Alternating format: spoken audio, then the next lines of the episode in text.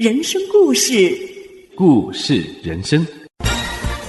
本期主要看点有：思母亲念主恩，单身母亲与女儿的故事，读圣经与撒种子。你相信神机吗？宇宙奥秘知多少？让我们与您一起探索人生，寻找出路。中信有声杂志。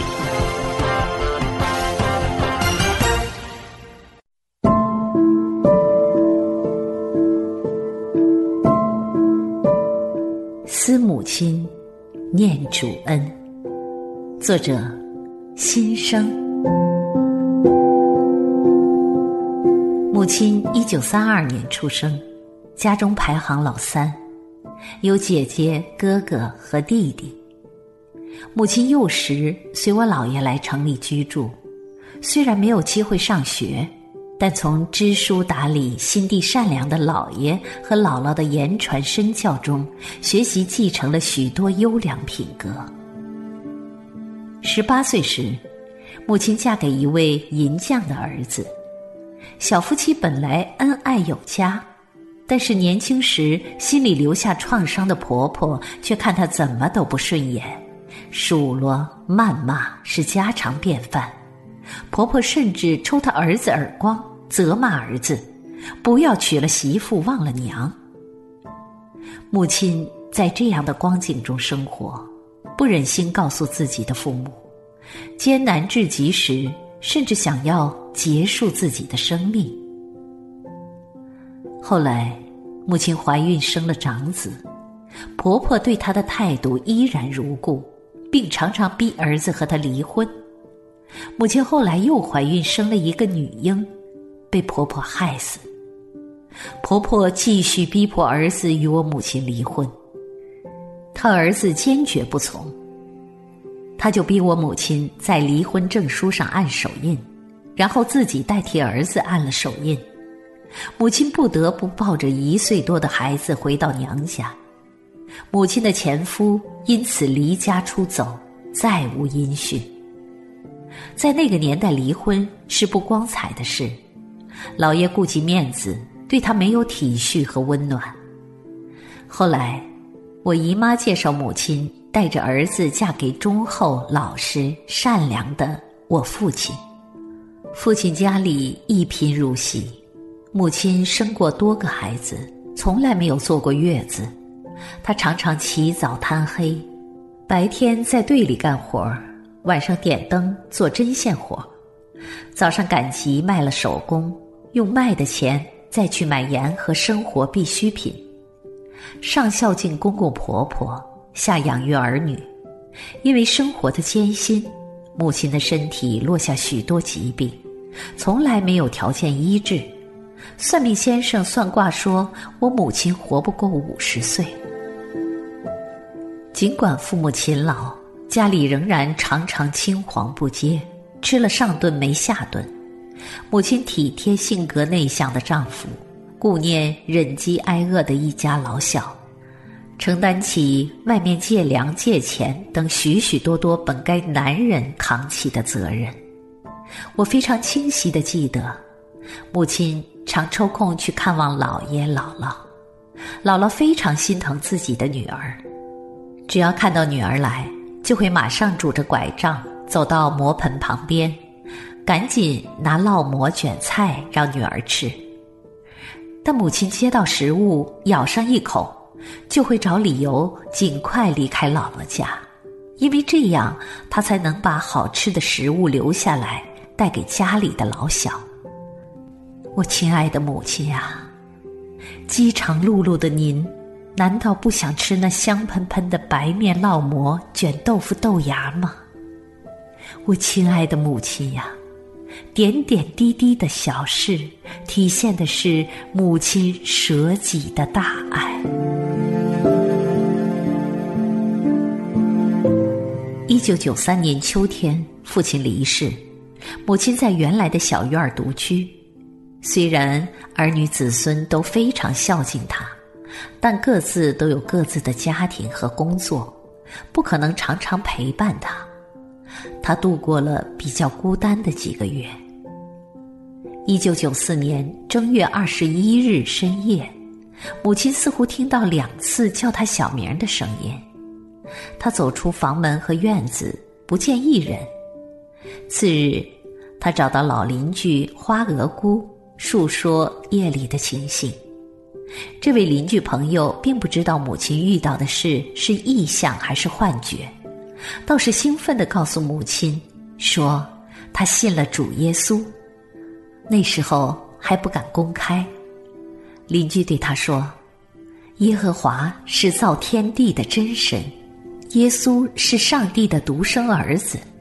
只要我们这些罪人们愿意向他认罪悔改，愿意接受耶稣，就得永生。”邻居传了一通福音之后，就问母亲是否愿意信耶稣。母亲说。她平时就相信有一位老天爷，只要耶稣是真神，他就信。邻居邀请母亲一起跪下，向上帝认罪祷告。祷告后，邻居又给他唱了一首感谢上帝的诗歌。母亲说，她的悲伤、孤独和不安一下子就没有了，高高兴兴的回家了。从此以后。母亲焕发出新的活力，充满喜乐。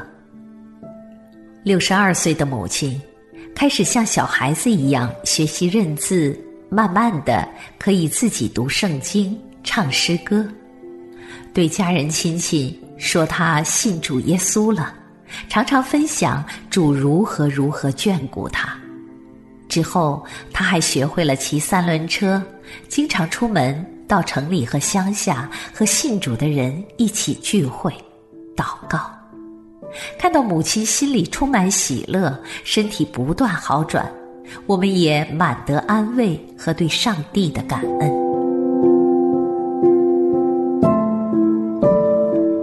母亲信靠主的心特别单纯，凡事祷告，主保守他经历过大大小小许多神迹奇事。母亲信主后的前八年，因着主耶稣的眷顾，没有吃过一粒药。他逢人就讲主耶稣何等真实奇妙，主耶稣如何听祷告，如何眷顾赐福他。母亲也常常为其他生病有患难的信徒和家庭代祷。当然。信主后，不是说人就不会遇到困难和苦难，天色永远长蓝。母亲也经历过艰难，但是每次患难都让母亲更加经历上帝的恩典。二零零七年，已经七十多岁的母亲从大舅家回来的路上，一个骑摩托车的人。不小心把他和他骑的三轮车一同撞进人工挖的深沟里，那人竟然逃走了。在野地里，沟又深，母亲站在几层砖头上，头才能露出地面。主借着深沟上面的一个小孩去叫大人来救了母亲。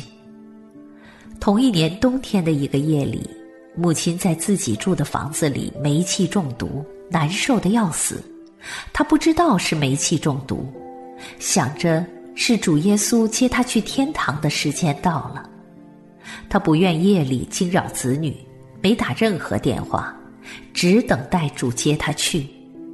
但主耶稣感动他说：“去打开房门、大门，不然白天儿女来看望的时候没法进来。”于是母亲在地上爬着。去开了房门和大门，结果经风一吹，母亲的生命得以保守，又在世上多陪伴我们十四个年头。再后来，母亲年岁大了，腿脚不好，不小心常会摔倒。有一次，她因脚踩空，从楼梯上摔倒，滚下了半层楼的台阶。但奇妙的是，他多次摔跤，竟然没有一次骨折，因此他对上帝除了感恩还是感恩。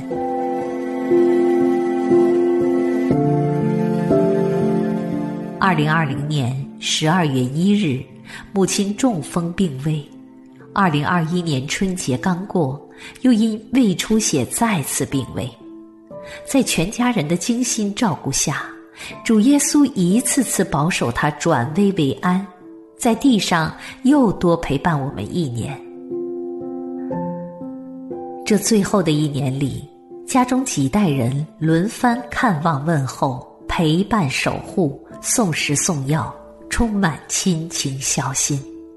邻舍亲戚和教会里的人也都给了他很多爱心的温暖和安慰。母亲因为不能再去远处聚会，就一直渴望近处有信主的弟兄姐妹一同相聚。主耶稣就在老家门口预备了兰姐的家庭团契。每到星期天，二哥就用轮椅推着母亲一起聚会、听道、敬拜上帝。兰姐还常常来到母亲身边。分享属灵资讯，传递灵里的关爱。奇妙的是，在海外的我忽然能提前退休，在那一年多时间里，我几乎天天与母亲电话和视频，一起唱诗赞美上帝，一起背诵圣经经文，一起祷告感恩。电话中，母亲常挂嘴边的一句话就是。我现在过的日子是在地如在天。二零二二年一月十一日晚上，母亲突然昏迷，之后再没有和儿女子孙说过一句话。四夜三天之后，回归天家，与拯救他、眷顾他、赐他永恒生命的耶稣同在。母亲在世度过了九十个春秋，虽然受过许多磨难困苦，但她又是何等有福！六十二岁认识主耶稣后的二十八年，是母亲亲近上帝、读经、唱诗、虔诚祷告的二十八年。她祈求天父看顾保守她的儿女子孙、亲朋好友。祈求天父让他的众位亲人都能认识耶稣基督。现在，母亲已经在天堂与耶稣同在，好的无比。信靠耶稣的亲人们将来都会在天家一同欢聚，这是何等美好的盼望！母亲，再见！地上暂别，天上永聚。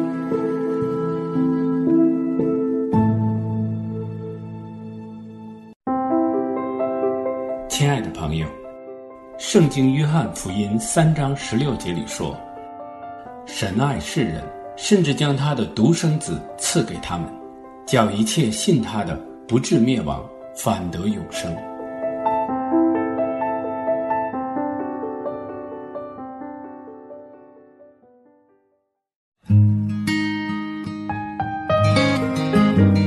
雨后遐想，作者朝晖。连日来间歇性的降雨，气温凉爽，空气清新。一夜之间，绿油油的草地上，不知何时冒出了一些白白的小蘑菇，好像撑开的朵朵小伞，点缀着绿色，令我不禁驻足，想起圣经上的话：黑夜睡觉，白日起来，这种就发芽见长。那人却不晓得如何这样。上帝耶和华，你所造的何其多，都是你用智慧造成的，遍地满了你的丰富。可是人们常将这一切归于自然，忽略上帝无形之手的无限工作。他们宁愿歌颂日月星辰、山川海洋，也不肯向上帝屈膝，用心对他歌唱。然而，主啊，我要赞美你，你的爱何等宽广！你让日头照好人，也照歹人；降雨给义人，也给不义的人。你所造的万物既供养我们，又让我们赏心悦目，更希望我们借此心灵苏醒，双眼张开，好看见你爱的大光。从而认识你、接受你、亲近你、赞美你。如此，我们这些在最终有死无望的人，从此有永生的盼望。智慧之人，当趁今生昼夜思想，或者他们蒙你的怜悯，给生命插上信心的翅膀，就像这草地上朵朵小伞，在转瞬即逝的一生，仍奋力为真理而发光。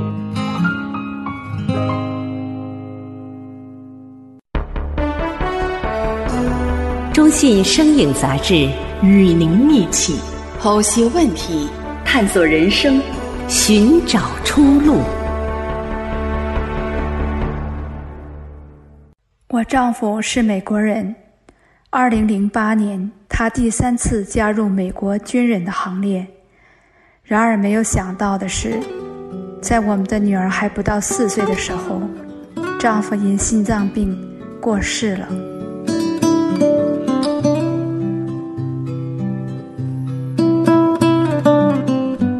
身母亲与女儿的故事，作者姜子彤。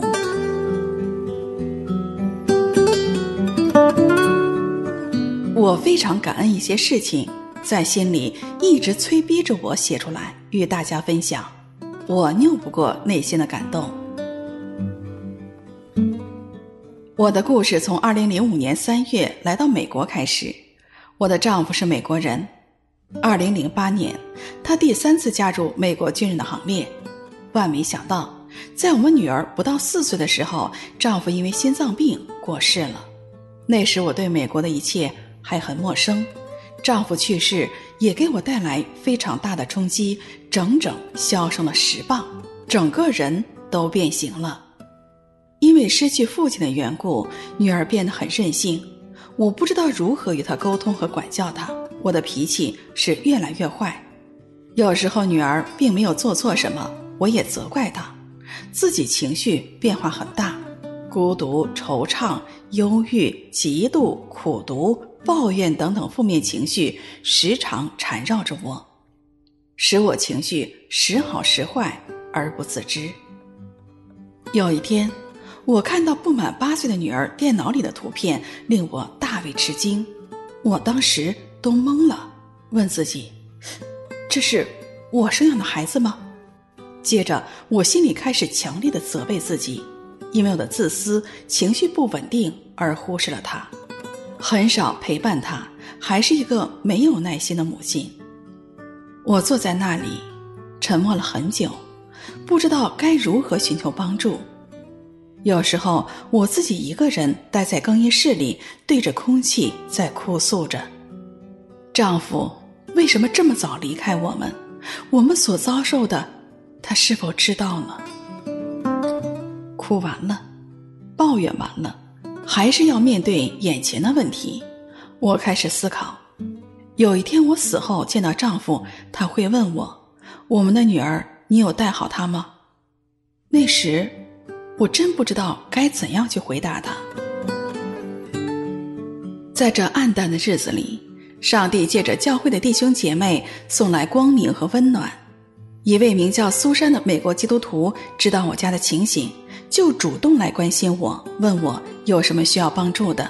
那时我正在准备搬家，他就邀请台福教会的人，从老牧师到其他的基督徒一起来帮助我搬家。我的心里充满了感激。从那以后，我开始去教会。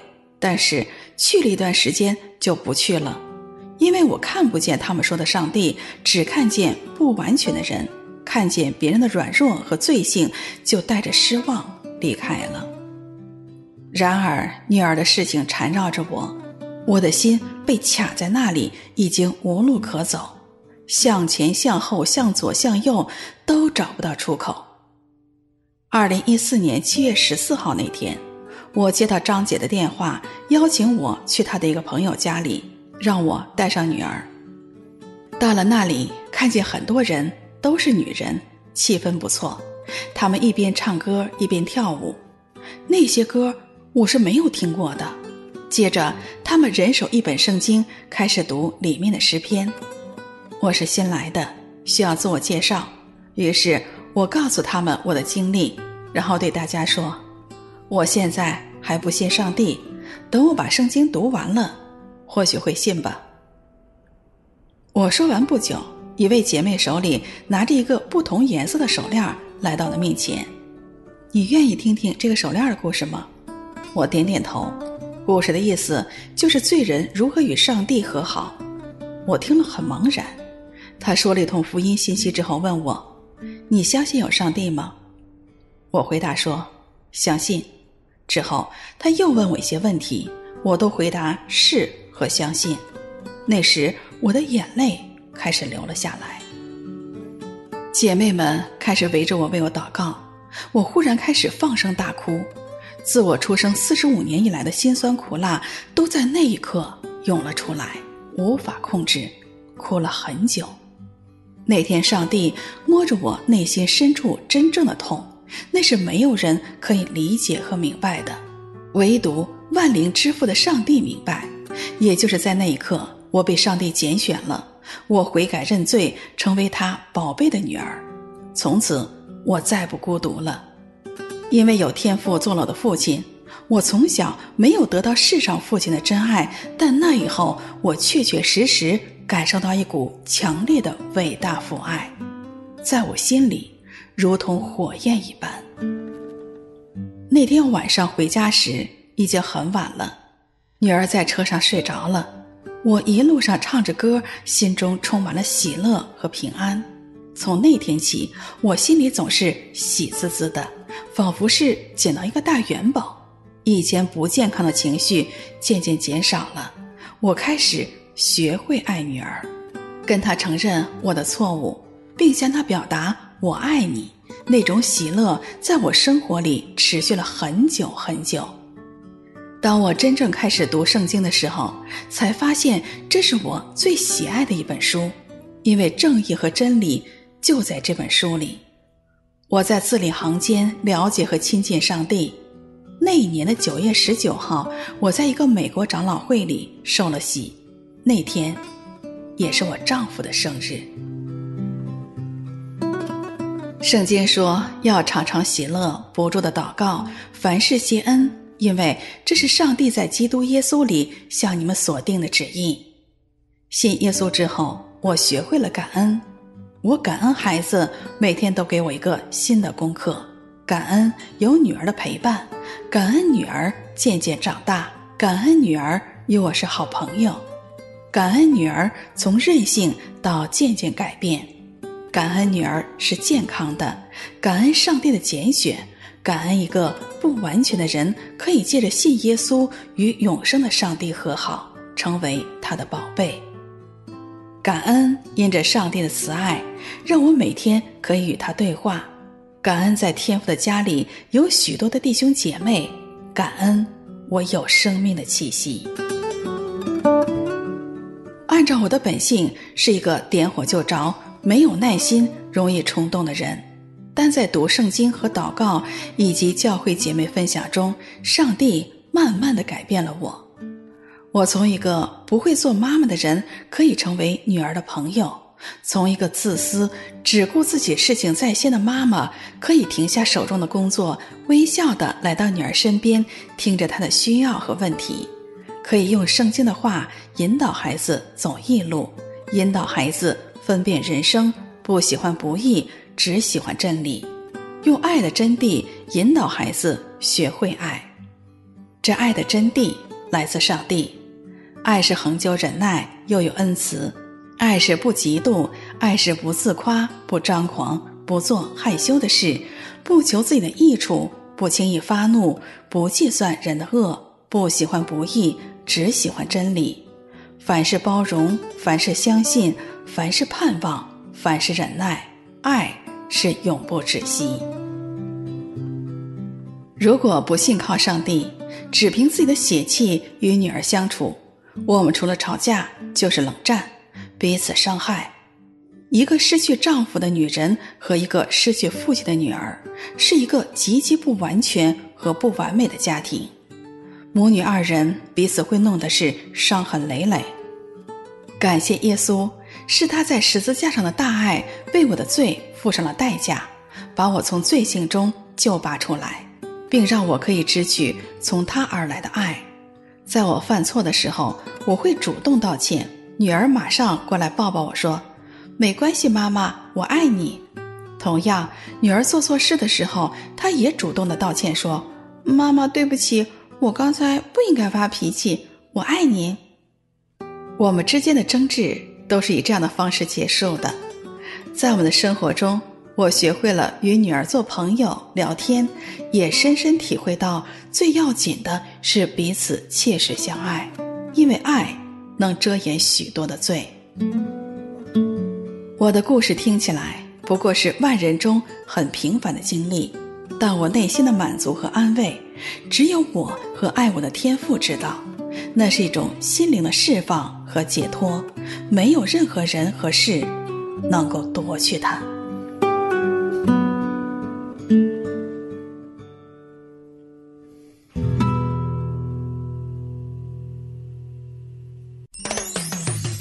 让我们和您一起反省人生，剖析问题，并探索出路。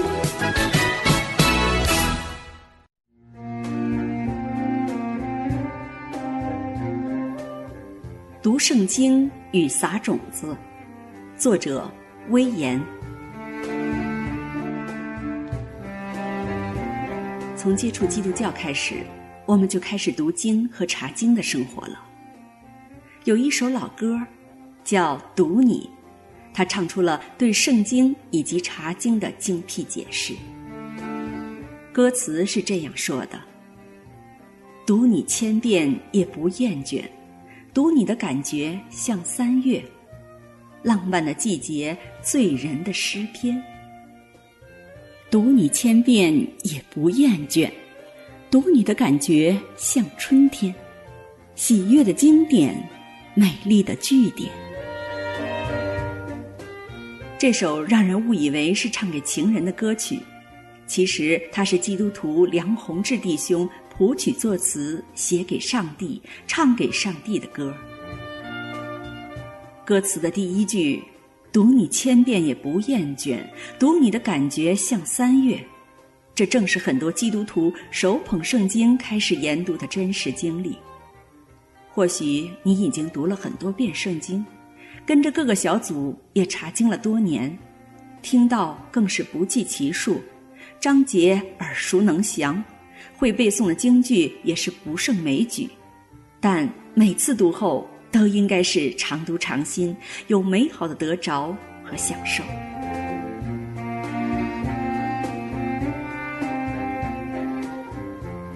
是不是读圣经的人都能读出其中正确的意思，不会断章取义呢？这让我想起了今年春天我的两次种植经历。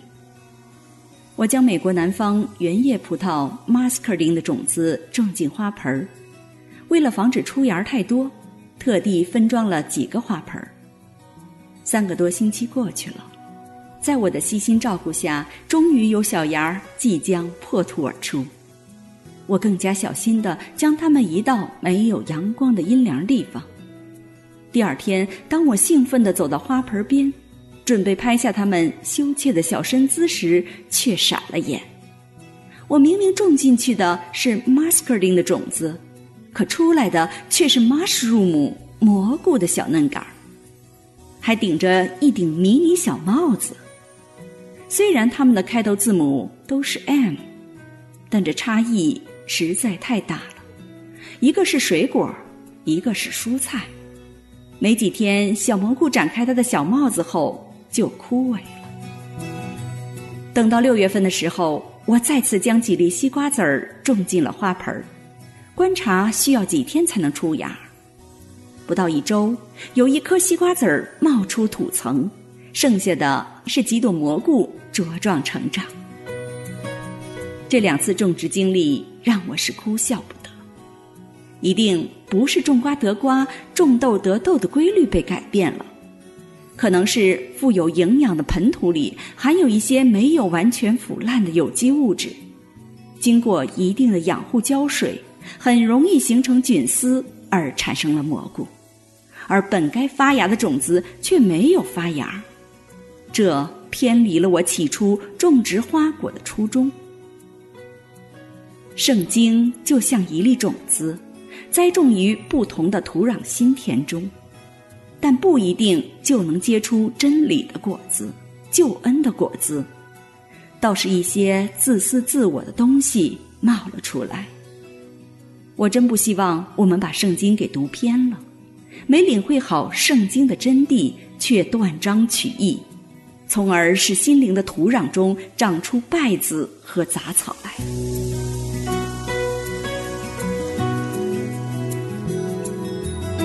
自古以来，确实有很多把圣经读歪的例子，这些都不是上帝喜悦，甚至是上帝厌恶的。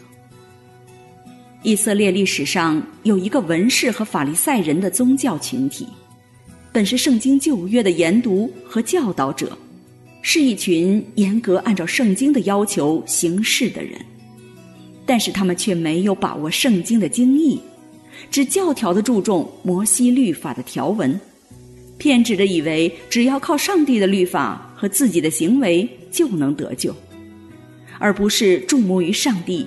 并依靠上帝的救恩而得救。他们过分强调律法的细节，而没有在上帝面前有真心的悔改。结果呢？上帝的儿子主耶稣亲自道成了人的样式，来到人间施行拯救的时候，他们却根本不认识他，不相信他，反倒是处处排斥和逼迫他，最后将他钉在十字架上。所以，主耶稣在上十字架前，曾多次严厉的责备他们的形式主义和假冒为善。他说：“他们一切所做的事，都是要叫人看见，所以将佩戴的经文做宽了，衣上的穗子做长了，喜爱筵席上的首座，会堂里的高位，又喜爱人问他安，称呼他拉比。”一句话。这些假冒为善的宗教领袖们只注目于影子，而否定了真神；注重敬虔的形式，却把圣经旧约变成了奴役和控制人们精神的社会工具。历史上还有利用圣经去牟利的群体，比如中世纪天主教的赎罪券，十四世纪的英国诗人乔叟。在《坎特伯雷故事集》里，借一位教士之口说：“我所有的教诲都与贪吝等罪恶有关。我尽量夸大，讲他们非拿出钱来不可，尤其要拿钱给我。我唯一的目的就是牟利。那些什么改过自新的一套，我根本不在乎。当他们被埋进地里，即使他们的灵魂去采黑莓，我也管不着。”那些宗教领袖和教士们对圣经的篡改和误导，使得人们不关心自己在上帝面前罪孽的轻重，以为购买赎罪券就能轻易、迅速地获得上帝对自己无论多重罪孽的完全赦免。黑暗的中世纪，教皇的骄奢淫逸和贵权阶级的相互勾结，建立特权，进行宗教迫害。大肆对圣经进行歪曲诠释和利用，最终被马丁·路德提出的九十五条论纲引发的宗教改革而改变，蒙尘的圣经重新回到了本来的样子。除了一些歪用圣经的群体，有些人也借此谋权夺利。经典名著《红与黑》中木匠的儿子于连就是其中的一个代表。拿破仑垮台，使他拼尽才干做将军的机会彻底无望了。于是他凭借着惊人的记忆力，把圣经倒背如流，并以此哗众取宠、步步为营地接近权力贵族圈儿。其实他根本不相信上帝，只不过想以此摆脱不平等的地位，挣脱命运的羁绊，实现兴家发财的梦想。在几千年的历史中，把圣经歪读歪用的例子屡见不鲜，应该说是层出不穷。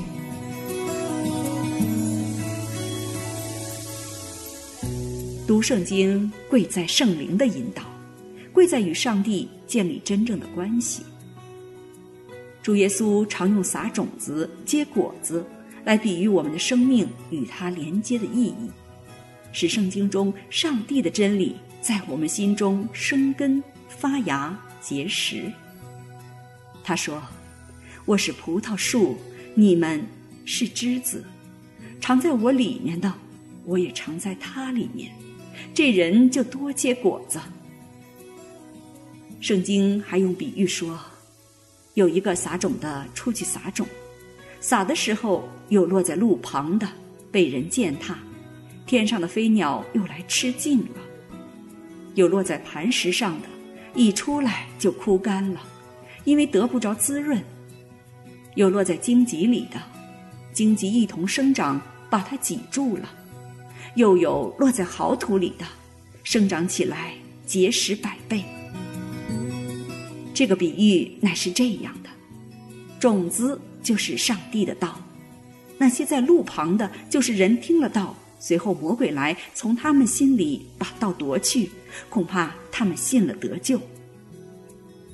读经是先认识上帝，认识自己是罪人，认识到。凭信心悔改的心，才能与上帝恢复关系，然后在圣灵的引导下悔改归在他名下，顺从他的心意，学习他的样式。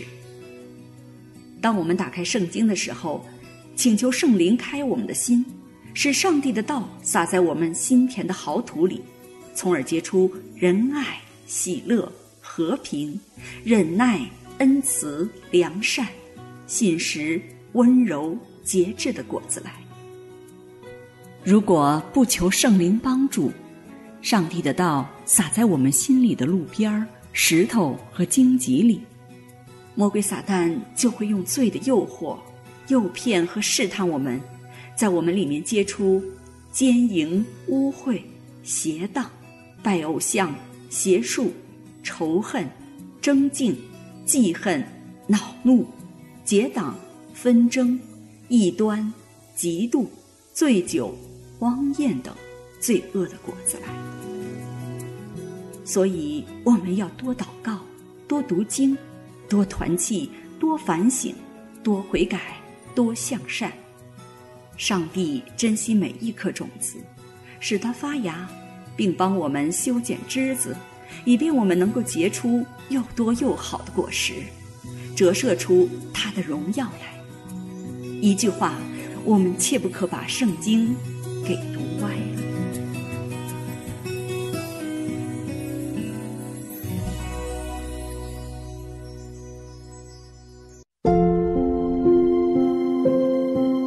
圣经约翰福音十五章四到五节，耶稣这么说：“你们要常在我里面。”我也常在你们里面。枝子若不常在葡萄树上，自己就不能结果子。你们若不常在我里面，也是这样。我是葡萄树，你们是枝子。常在我里面的，我也常在他里面。这人就多结果子，因为离了我，你们就不能做什么。又说。你们要彼此相爱，就像我爱你们一样，这就是我的命令。中信有声杂志，愿上帝赐给您平安。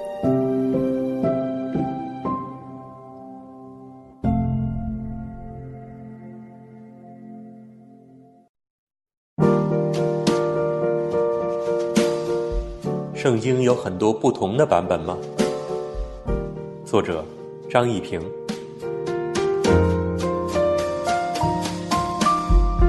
恐怕这是一个误会，不是圣经有很多版本，是翻译本有很多。圣经全本被翻译成七百零四种文字，而仅新约的翻译就有一千五百五十一种。例如中文圣经有和合本、新译本等，而英文圣经的译本更多。圣经是上帝的话。他默示先知和使徒写下来，旧约是用希伯来文写的，新约是用希腊文写的，我们称这版本为底本，更相信它是准确无误的。从前圣经抄本是写在羊皮或蒲草纸上面，这些材料比今天的纸更容易保留下来。留到今天的旧约手稿有著名的死海古卷，旧约的每一卷书在古卷上几乎都有，而且死海古卷和比它晚一千年的马索拉抄本没有大差别，证明圣经流传很准确。新约虽然没有这样大规模的手稿，却有五千多本不完整的抄本，学者们经过比较，决定哪份是抄自哪份。于是找到最接近底本的样子，这些就是我们今天常说的圣经原文，可以在一些书籍中找到，甚至在网上查看。即使你不懂希伯来文和希腊文，也有很多解释的工具书。上边提到的千百本译本，就是从原文翻译来的。翻译本当然不是完美的，但是翻译者都诚实认真，出错的地方也是极少。不影响原意，更不影响我们认识上帝的救恩。上帝默示了底本，流传准确，翻译本也诚实，因此我们得以认识上帝，知道怎样得救，以及如何行事为人。感谢上帝。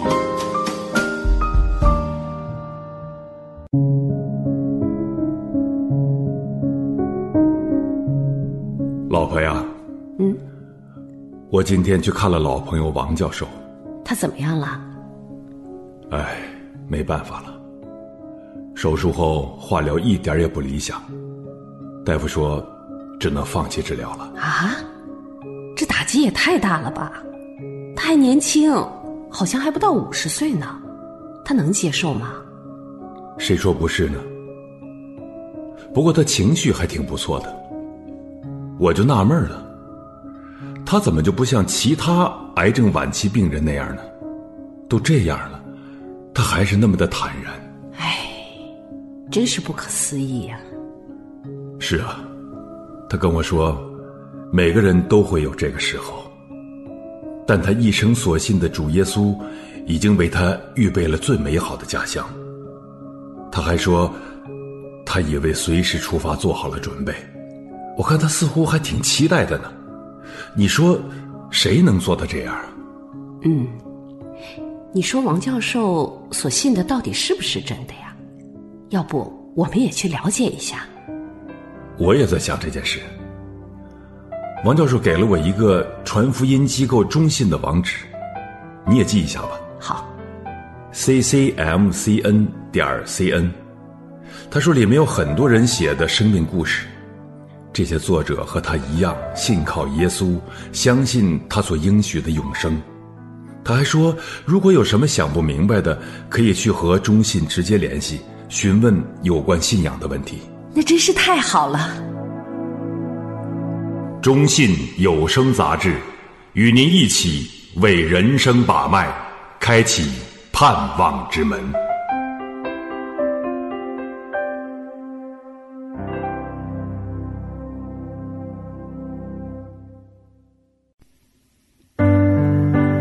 你相信神迹吗？作者钱志群。刚到教会的时候，人们总喜欢借给我一些福音方面的录音带、录像带和书，可是基本上都是开了个头，我就给扔到一边儿。我不相信很多人因信耶稣，病得医治、患难被奇妙化解之类的见证分享。我总感觉到这事儿玄乎，直到我信了上帝，才完全相信神迹的存在。那么神迹是什么呢？神迹就是上帝的作为。上帝做任何事，对有限的人来说都是不可思议的，所以人们常常感慨说神了。上帝的神迹可以分为三大类型。第一类。为创造性的神迹，即大自然的神迹。天地之间一切都有规律和定理所支配。为什么人的长相各不相同呢？为什么种豆不长瓜，种瓜不长霉呢？因为都有基因在控制。为什么无数的星体都在运转中，却彼此不会相撞呢？为什么地球自转又公转，而我们却不感到头晕呢？因为在运动中有万有引力等规律。上帝不仅创造了万物，而且常用他全能的命令托住万有。上帝是在造出天地万有之后，才造出亚当和夏娃的。所以世世代代的人一出生，一睁开眼睛就看到了已经存在的万物常态，如此奇妙，让人无法想象和理解。于是乎，称之为自然，意思是自己发生的。我们每时每刻都生活在外在和内在的这些神迹中。除了外在的环境，人体内在也是神迹。呼吸是神迹，心跳是神迹，肠胃消化也是神迹，甚至连眨眼睛、出汗、思考等等都是神迹。世世代代的科学在坚持不懈地探索着，但是对于这些奥秘的认识似乎永无止境。第二类是救赎性的神迹，即超自然的神迹。上帝创造了万物和其之间的规律，上帝当然在自然律之上，不受自然律的限制，所以唯有他有能力去介入、去改变、去干涉这些常规的自然律。就像工程师设计了一样东西，他自己就可以改变其中的程序一样。当上帝把自己创造的规律做一个干扰时，在圣经中我们就看到了诺亚方舟、海水断流、水变好酒、瞎子看见、瘸子行走，甚至死人复活等打破自然规律的神迹。圣经只用了第一卷书《创世纪》的前三章，记载了他创造的事，之后记载的所有神迹。都是这类超自然的神迹，不在科学研究的范围内。特别是上帝的儿子主耶稣，借童女降世为人，行各样神迹，死而复活。他不是要向人类炫耀他的大能，而是要表明他的大爱，为赎我们的罪被钉十字架，又以复活战胜了死亡。正如圣经所说的。若基督没有复活，我们所传的便是枉然；你们所信的也是枉然。第三类是启示性的神迹，即改变人的神迹。信上帝之后，上帝的灵就内住在人心，光照我们看清楚自己的本相，看清楚里面的各种不义不洁，就如光照在玻璃上的灰尘。都能一目了然。约翰福音十六章八节说：“他既来了，就要叫世人为罪、为义、为审判，自己责备自己。人对自己的罪越敏感，就越能在圣灵的帮助下避恶向善。圣灵做良心的导师，潜移默化地改变人，改变家庭，改变社区。”自古以来，世界上有千千万万的人因信耶稣，骄傲的转向谦卑，自私的转向爱心，纷争的转向和睦，仇恨的转向饶恕，淫乱的转向自洁，无望的转向盼望。许多道德堕落的人因信耶稣后而有生命的改变。一些落后的原始部落的首领，因接受耶稣而把杀人和用自己儿女献祭给假神的陋习废除掉。耶稣基督之名所传之处，迷信因而革除，蓄婢、缠足、纳妾、逆女等恶习得以废弃，医院、红十字会、孤儿院得以兴建，黑奴因基督之爱而得到解放。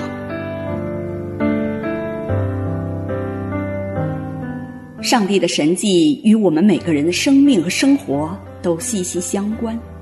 我们对其态度如何，直接关系到自己的人生意义、生命取向和福分多寡。我们从中要学习哪些属灵上的功课呢？第一，不能否定神迹。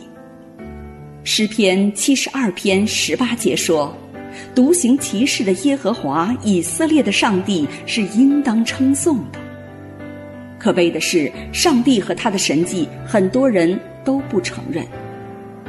罗马书一章二十节说道：“自从造天地以来，上帝的永能和神性是明明可知的。”虽是眼不能见，但借着所造之物就可以晓得，叫人无可推诿。然而，人们还是用“自然”这个词来推诿和否定上帝的创造。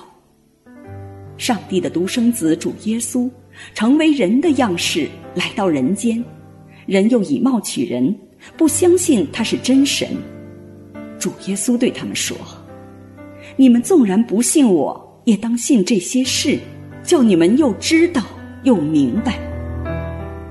但是宗教领袖们又诬称行神迹的耶稣是鬼王附身。主耶稣吩咐死了四天的拉撒路起来，那死人就起来，走出了墓门。连死人都听主耶稣的，可活人却不一定听。宗教领袖们反而因嫉妒和害怕，立即开会。决定要杀死他。假如主耶稣复活的事件发生在今天，特别是在他事先不断向人预告后，人们就能用现代摄像技术守候在坟墓前，然后把整个复活的过程拍摄下来，通过卫星转播给全世界。即使如此，是不是每个人都能相信他和他的神迹呢？未必。如果我们不谦卑下来，不凭信心，不悔改的话，上帝再怎么显现自己，显现神迹，我们都是无法相信的。第二个属灵功课是不要因神迹而跌倒。相信和亲近上帝的人，是不是在自己的人生经历中都遇到过超自然的神迹呢？是不是得了癌症的人都一定能够得到上帝的医治呢？车子翻了两圈就一定会被看不见的上帝之手托住呢？当然不是。我们的信仰贵在信心。圣经说：“因我们行事为人是凭着信心，不是凭着眼见。”在十字架上血淋淋的耶稣没有显现任何超自然神迹的时候。他旁边同钉十字架的一位强盗，因为相信他是上帝的儿子，而最终得救。相反的，经历过神迹的人，不见得就会有信心。过于不当的求神迹，神迹反而会弱化我们的信心。上帝不是我们的用人，我们不能光照自己的意思来求他满足自己，也要照他的意思行。他行神迹是有原则的，是为了传递一些资讯，好让我们了解他的本质和特性，见证他的荣耀。比如童女生子和死人复活的神迹，是要帮助人们看到主耶稣的身份、使命和大能。我们与其追求神迹，不如在上帝的话语中追求信心。我们的生命真正需要的不是神迹。而是靠着上帝可以活出神迹，有面对诱惑、软弱、艰难的内在力量。历史上有多少信徒因为有真信心，哪怕是赴汤蹈火、被钉十架、流血舍命，他们也没有放弃自己的信仰，那就是最美好的例证。第三个属灵功课就是不被邪灵迷惑。不能说所有超自然的迹象都是从上帝而来的。天地之间有三界，即人界、物界和灵界。灵界又分为圣灵上帝和邪灵撒旦，这两者都有超自然的能力。格林多后书十一章十四节里说：“连撒旦也装作光明的天使，甚至冒充上帝之名，用一些奇能异事迷惑引诱人去离开上帝，迷惑很多人沉迷在各种迷信和宗教中，从而夺去上帝的荣耀，引诱人去拜他。我们必须有真信心、真信仰，借着圣灵和圣经。”相信上帝是万物的唯一创造者，主耶稣是能代赎我们死罪，并能从死里复活，赐给我们永生的唯一救赎者。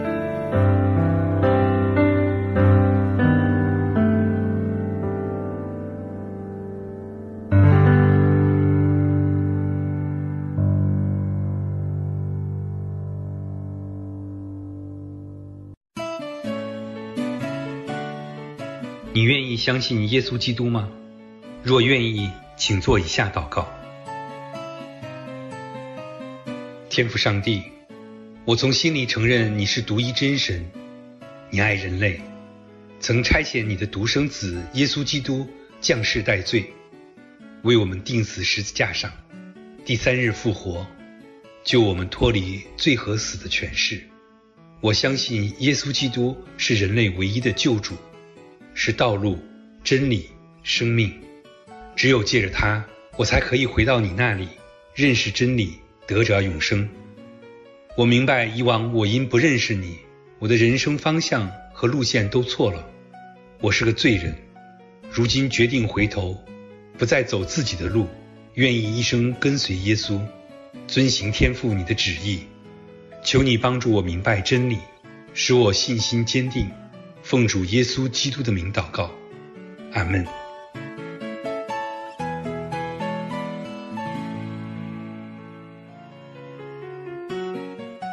您若做了以上祷告，或想更多的认识耶稣，欢迎来信与我们联络。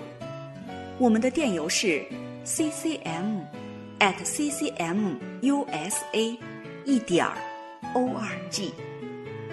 愿主耶稣赐平安给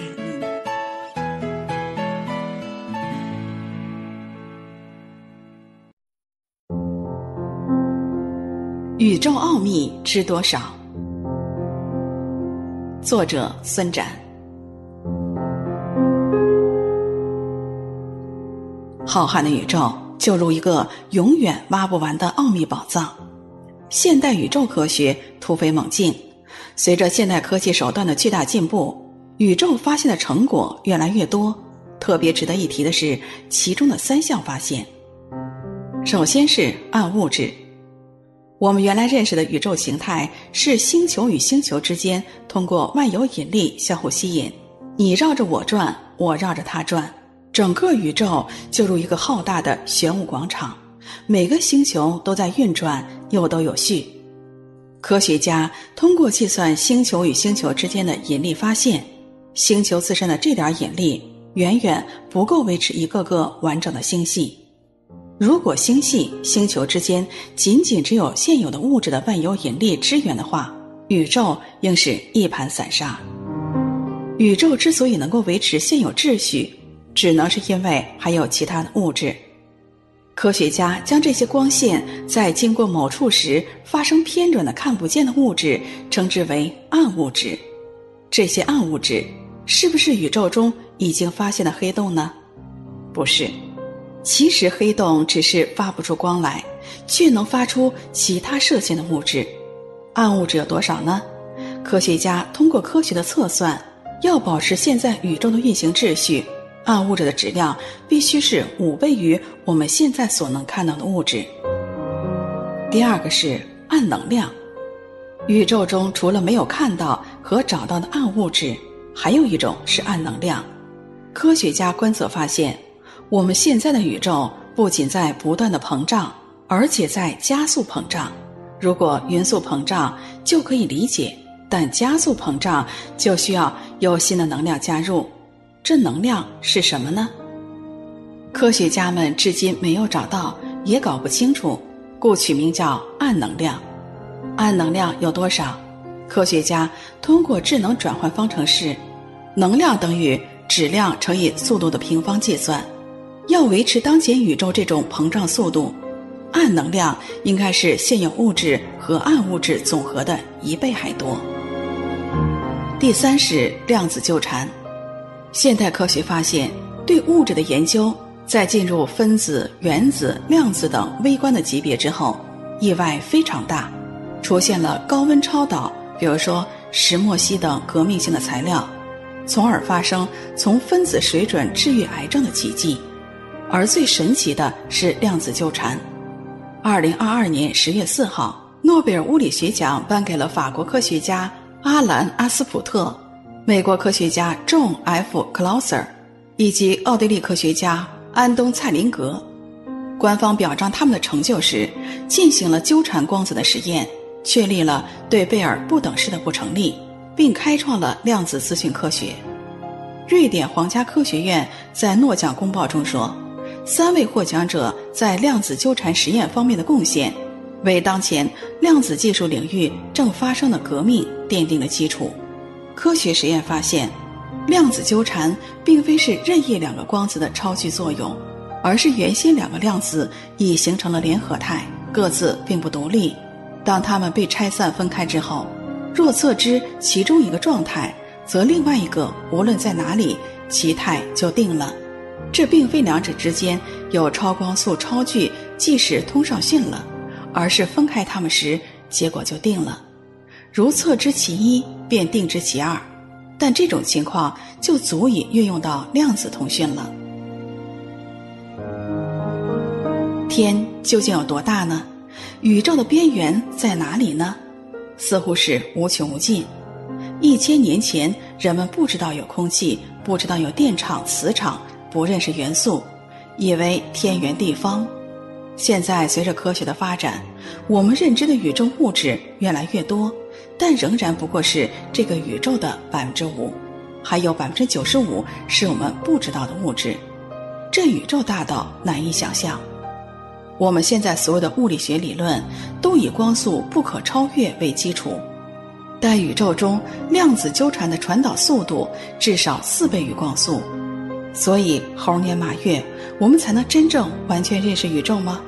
不知道，只能是越来越多，却永无止境。宇宙不仅是浩大无边，而且奥秘无穷。这样的宇宙难道是自然而然的吗？绝对不是，而是有一位无限大能的上帝创造的。他通过自己拣选的先知，在圣经中反复地告诉我们这一点。是上帝耶和华用能力创造大地，用智慧建立世界，用聪明铺张穹苍，所以世人感叹和赞美上帝。诸天借耶和华的命而造，万象借他的口中的气而成。耶和华呀，你所造的何其多，都是你用智慧造成的，遍地满了你的丰富。宇宙科学的很多发现，从已知定律转化到人类应用，都是造物主的恩惠实现。上帝让万物有规律可循，就让我们能很好的去利用。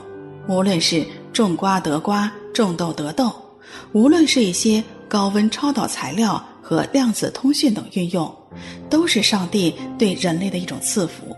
所以，我们要依靠那厚赐百物给我们享受的上帝。但是，我们很多人总不相信有上帝的存在，总想研究和证明有一位上帝。要知道，上帝太无限了。我们人类在一定的时间和空间里都是有限者，我们这些有限者连无限者造的万物，比如说宇宙和人体，都没有办法完全的研究透，岂能研究出创造无限奥秘的上帝呢？所以，上帝要我们凭信心去相信他。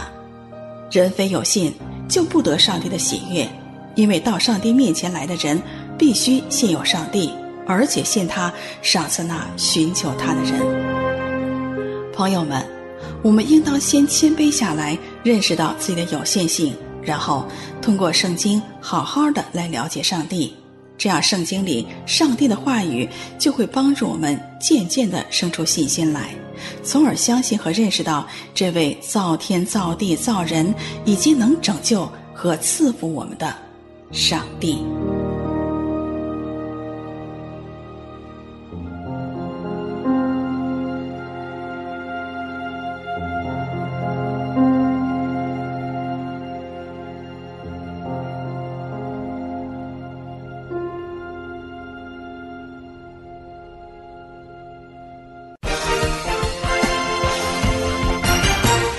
信有声杂志。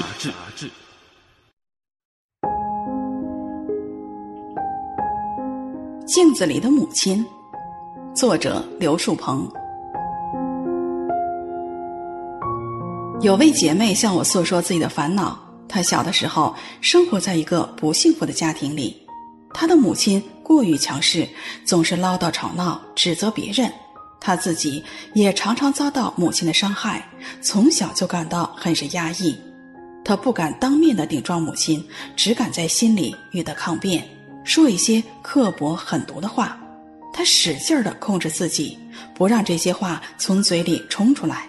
直到出来上了大学，他离开了母亲，有一种获得自由的感觉。但是过不了多久，这种喜悦的心情就渐渐的消失了。因为一些鸡毛蒜皮的事，他常和同宿舍的同学产生矛盾。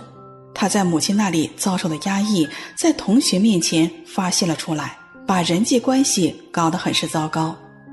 结婚之后，她的这种个性越来越强的展现出来。和丈夫争吵的时候，她从来不知道让步，总想压制住丈夫，把他彻底的制服。后来对孩子也是这样。丈夫受不了她这种性格，和她离婚了。孩子在她的面前是不敢说话，但眼神里时而透出了反感的情绪。有一天，她照镜子的时候，把自己给吓了一跳，因为她在镜子里看到了母亲，正用冷酷的眼神看着自己。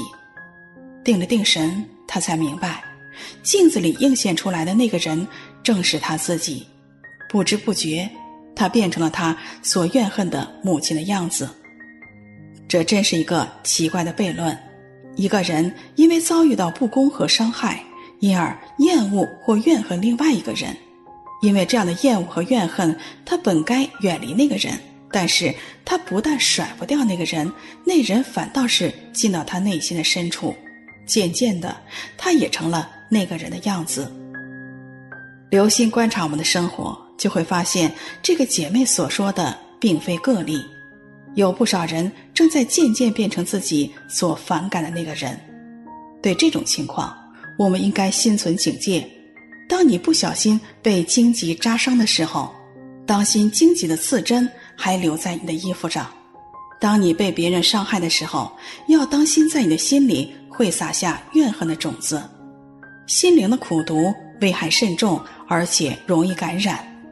在一代一代人的生命当中悄然传递。圣经说：“为什么看见你弟兄眼中有刺，却不想自己眼中有梁木呢？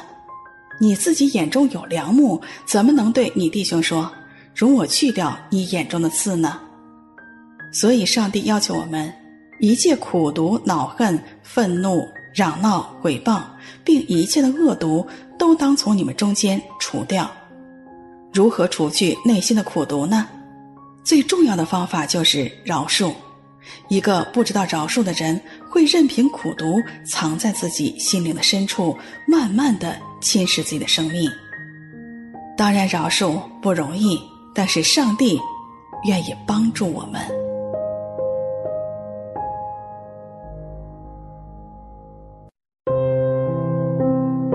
圣经箴言三章。三到八节说：“不可使慈爱、诚实离开你，要记在你的颈项上，刻在你的心板上。这样，你必在神和世人眼前蒙恩宠，又聪明。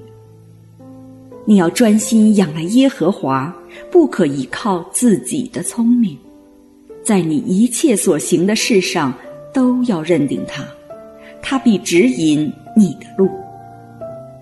又说，不要自以为有智慧，要敬畏耶和华，远离恶事，这便医治你的肚脐，滋润你的白骨。中信有声杂志，愿上帝赐给您平安。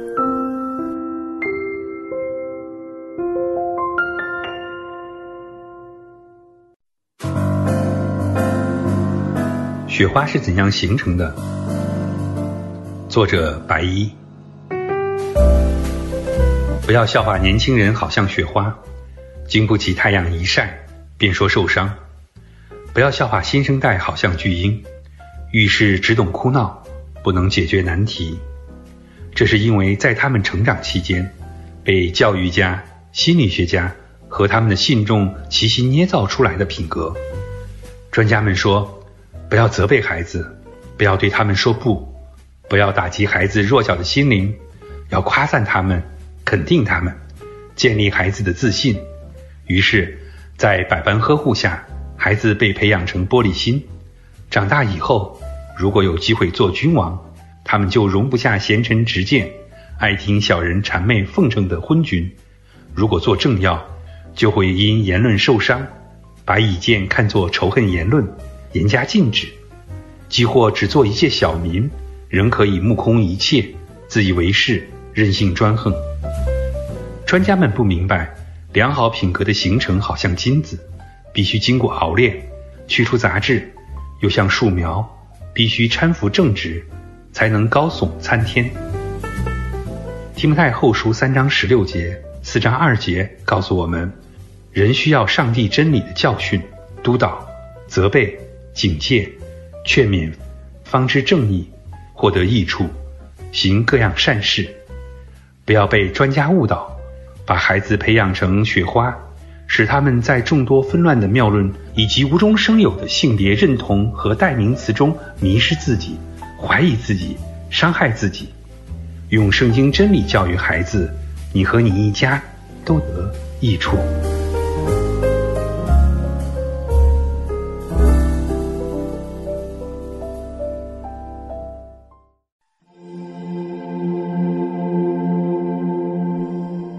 亲爱的朋友，亲爱的弟兄姐妹们，感谢您收听中信有声杂志。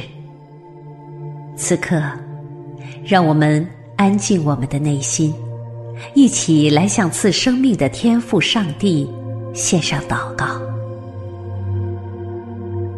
我们在天上的父，愿人都尊你的名为圣，愿你的国降临。愿你的旨意行在地上，如同行在天上。我们日用的饮食，今日赐给我们，免我们的债，如同我们免了人的债，不叫我们遇见试探，救我们脱离凶恶。因为国度、权柄、荣耀，全是你的，直到永远。阿门。